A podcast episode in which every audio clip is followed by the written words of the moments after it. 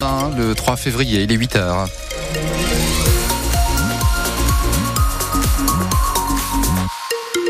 Un petit peu de pluie euh, ce matin en Champagne-Ardenne, un petit peu de crachin, ça devrait se calmer avec un temps plus sec mais toujours gris et une moyenne de 10 degrés aujourd'hui sur la Champagne-Ardenne. La météo complète à la fin du journal Alexandre Blanc. Jean-Pierre Farandou était dans la Marne hier. Après l'article du journal Le Parisien, le PDG de la SNCF s'est voulu rassurant. Il l'affirme, il n'y a pas de projet de réduire le nombre de trains sur les lignes TGV Reims-Paris et Metz-Nancy-Paris.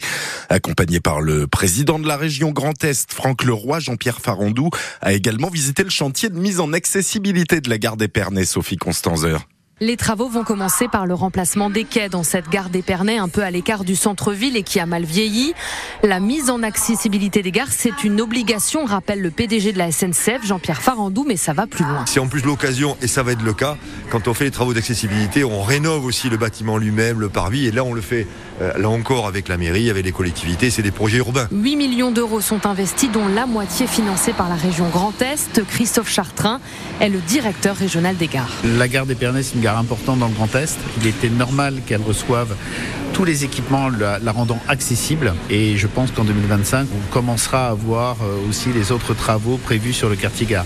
Donc c'est un ensemble de choses qui vont faciliter les échanges, puisque ça va rendre de facto la gare plus attractive. Et le projet urbain autour de la gare, il se dessine déjà, souligne Franck Leroy, président de la région Grand Est et conseiller municipal d'Épernay. On va s'enchaîner la construction d'une passerelle qui va enjamber l'ensemble des voies pour desservir un quartier qui était autrefois ce qu'on appelait les anciens ateliers SNCF. Et demain, ça va devenir un quartier de 12 hectares entièrement dédié éco-quartier et très certainement le, le, comité Champagne qui viendra s'installer sur ce site. Et pour gêner le moins possible la circulation des trains, les travaux se font essentiellement de nuit avec la présence de près de 40 personnes sur le chantier.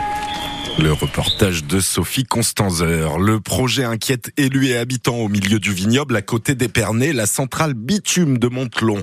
Eh bien, la communauté d'agglomération Épernay-Coteau et Plaine de Champagne s'est prononcée sur le projet et c'est un grand non.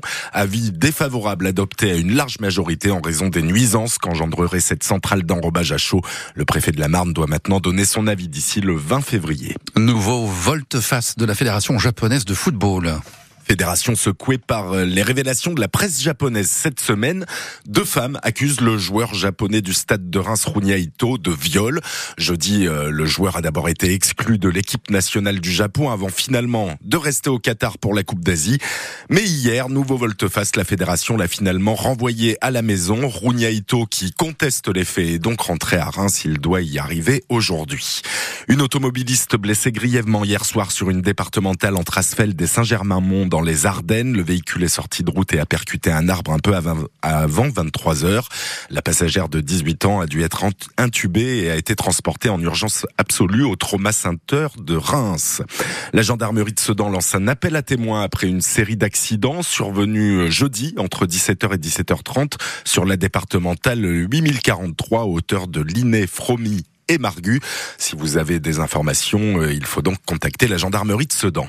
Une mauvaise entame du 15 de France dans le tournoi Destination. Les Bleus se sont inclinés à Marseille face à l'Irlande, tenante du titre sur le score de 38 à 17 hier soir. C'est la plus lourde défaite du 15 de France depuis que Fabien Galtier en est l'entraîneur. En Ligue 1 de football, le PSG l'emporte à Strasbourg en ouverture de la 20e journée de championnat. Victoire 2 à 1. Aujourd'hui, Rennes reçoit euh, Montpellier et Lens joue à Nantes. Demain, euh, Reims recevra Toulouse à 15h. Le Champagne Basket inscrit une quatrième victoire d'affilée, victoire à Évreux hier soir sur le score de 87 à 99. En Ligue féminine de basket, les Flammes Carolo s'offrent le leader et s'imposent à domicile contre Basketland 80 à 77. 1 euro le kilo de poulet, 1 euro la douzaine d'œufs. Il y a de quoi remplir son frigo pour pas cher au marché éco-solidaire. Une nouvelle édition se tient demain à Chalon en Champagne, à la salle polyvalente euh, du centre Alméa dans le quartier de la Bidée. Et dans le contexte de colère des agriculteurs, Rudy Namur, l'organisateur de ces marchés avec l'association Notre Passion c'est Chalon et conseiller régional du Grand Est, tient à rassurer toute la marchandise, ou presque, vient du coin tout ce qui est euh, bah, viennoiserie, euh, forcément pain, hein, ça vient des boulangeries euh, euh locales. ça, c'est clair. Les œufs, c'est du local aussi, et ça, on y travaille avec avec notre boucher. parce qu'on achète nos œufs chez le boucher, chez un boucher du quartier du Mont-Saint-Michel. La viande, elle est française également. Après, pour les, les fruits et légumes, c'est plus difficile. Ils sont achetés par notre vendeur de fruits et légumes à Rungis. Lui, il est distribué sur le marché de Chalon et ensuite, nous, on récupère les invendus. Donc, on n'est pas dans une démarche comme dans un supermarché.